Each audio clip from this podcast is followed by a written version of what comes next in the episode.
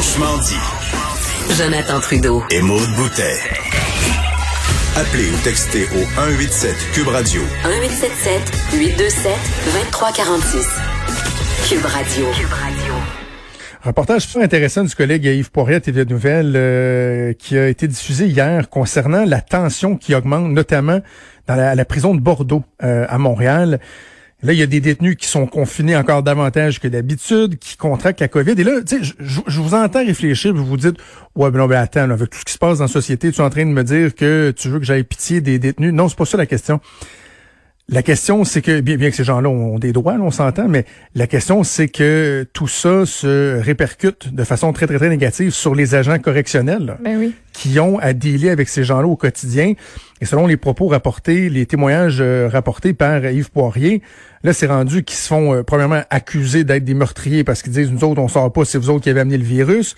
Euh, ils se feraient euh, menacés de se faire pitcher de l'acide à batterie d'en face. Ah, les détenus qui disent qu'ils vont faire des émeutes, qu'ils vont sacrer le feu sans prendre à leur intégrité physique. Bref, c'est euh, fort, euh, fort préoccupant et ça soulève des questions à savoir jusqu'à quel point on a bien préparé euh, les milieux, le milieu carcéral et les agents correctionnels. On va en discuter avec Mathieu Lavoie, qui est le président du syndicat des agents de la paix en service correctionnel du Québec. Monsieur Lavoie, bonjour. Bonjour. Tout d'abord, ce qui a été rapporté par Yves Poirier, donc de TVA, sur les tensions qui ont cours à la prison de Bordeaux, c'était c'était du nouveau pour vous? C'est une situation que vous connaissiez déjà? Ben, je voudrais la tension augmenter, c'est sûr. Depuis le début de la crise, on le sent euh, au départ, euh, il y avait déjà un niveau d'anxiété ou de nervosité parce qu'on est un milieu d'hébergement, on est un milieu fermé, un milieu de promiscuité.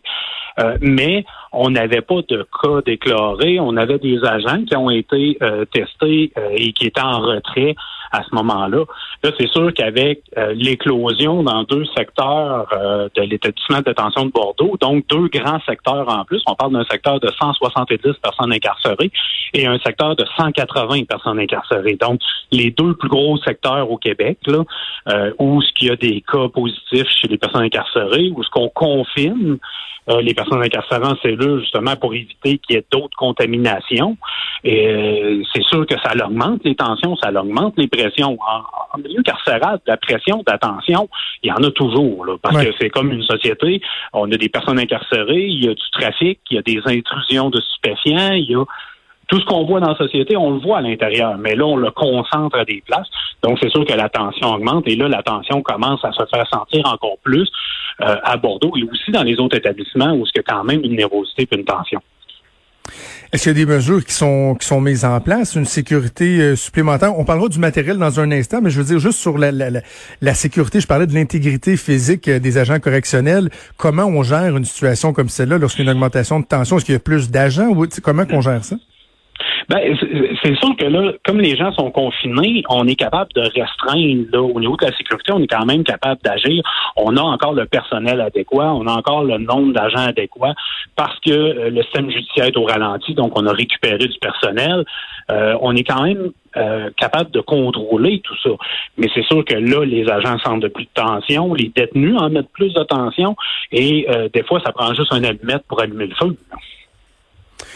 Je disais qu'on aborderait la question de, la protection des, euh, des agents. Bon, c'est plus d'une vingtaine de détenus qui ont contracté euh, la COVID, une quinzaine, je pense, euh, d'agents. Est-ce que depuis le début de la crise, si on compare le début de la crise à où on est rendu aujourd'hui, est-ce que les agents en ce moment sont bien protégés? Est-ce qu'ils l'ont été tout le long de la crise? C'est sûr que je voudrais au début, puis ça fait pas partie de notre formation de mettre des équipements de protection médicale, exemple. Euh, de mettre des masques pour travailler, de mettre des visières, de mettre des euh, jaquettes de protection quand on va dans les secteurs qui sont isolés, qui sont confinés.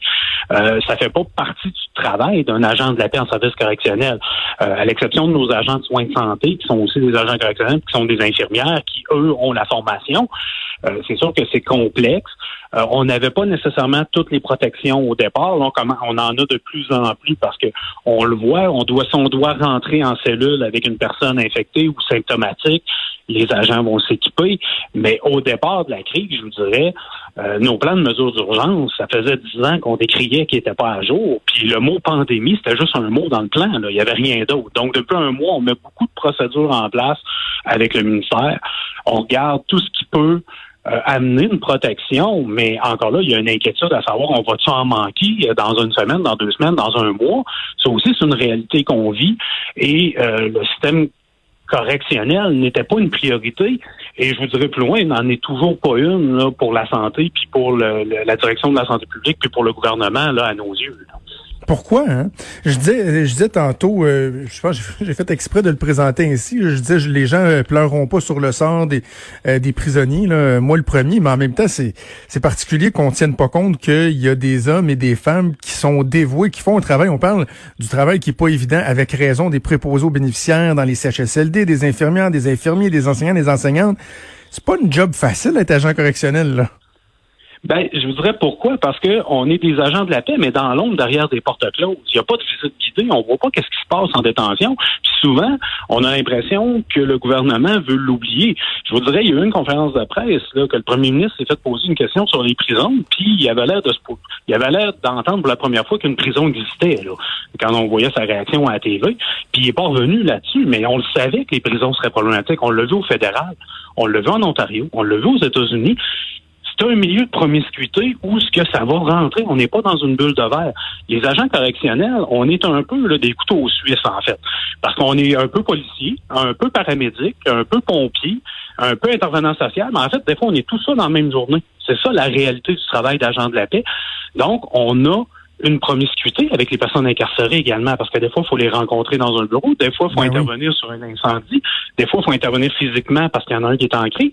Ben, c'est ça la réalité du travail. Mais souvent, on a l'impression que le gouvernement veut l'oublier, veut l'enterrer. On se met la tête dans le sable, on oublie que les prisons existent. Euh, sauf quand on passe sur Rouen, en avant de Bordeaux ou des autres établissements, là, on voit, ah, tiens, un établissement de détention, mais on veut pas en parler.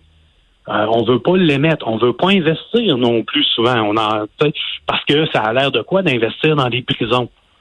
Mais l'investir dans les prisons, c'est la sécurité du public. C'est ça la réalité aussi.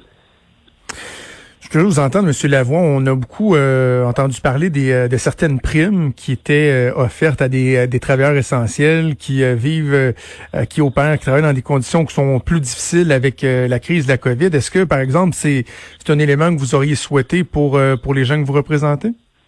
Ben, je vous dirais, c'est sûr que c'est un élément qu'on aurait souhaité. C'est un élément qui a été discuté même au départ quand il y a eu, on nous a déclaré service essentiel à, au début de la crise, puis on comprend qu'on est service essentiel. On est ouvert 24 heures sur 24, 365 jours par année, puis on peut pas fermer. Donc, euh, on, était là. Euh, même le gouvernement nous a approchés avec l'idée d'une prime pour euh, le risque et pour ce qui serait vécu dans cette situation-là. Et un peu après, ils ont retiré en disant Ah, il n'y en a plus de prime finalement. Là, on n'a pas compris. le Trésor, je pense que le Conseil du Trésor, le ministère de la Sécurité publique ne se parle pas nécessairement, on dirait, là, mais ça faisait partie des discussions et c'est le gouvernement qui nous avait approchés avec ça. C'est particulier. ben, je vous dirais, on vous a pas donné de raison. Vous savez pas pourquoi finalement. Oh, ben, euh, écoutez, euh, tout ce qu'on a comme raison, c'est ah, la capacité de payer ou euh, on, ah ben finalement, on n'est pas trop sûr, on vous avait approché, mais c'est pas clair, c'est nébuleux. je vous dirais qu'on parle fréquemment avec le Conseil du Trésor et tout est nébuleux dans l'histoire de la COVID. Euh, il y, a, y, a, différentes problématiques qui est vécues à cet égard-là. Des fois, on nous dit Ah, ben je vais vous donner un autre exemple. J'ai des agents qui ont été testés positifs, qui sont prêts à revenir au travail, puis l'employeur, le ministère de la Sécurité publique, dit ben vous allez repasser un test pour être sûr que vous êtes négatif, ce qui est normal tant qu'à moi, parce que faut quand même voir si la personne est encore positive, faut pas la rentrer, euh, rentrer le loup dans la bergerie.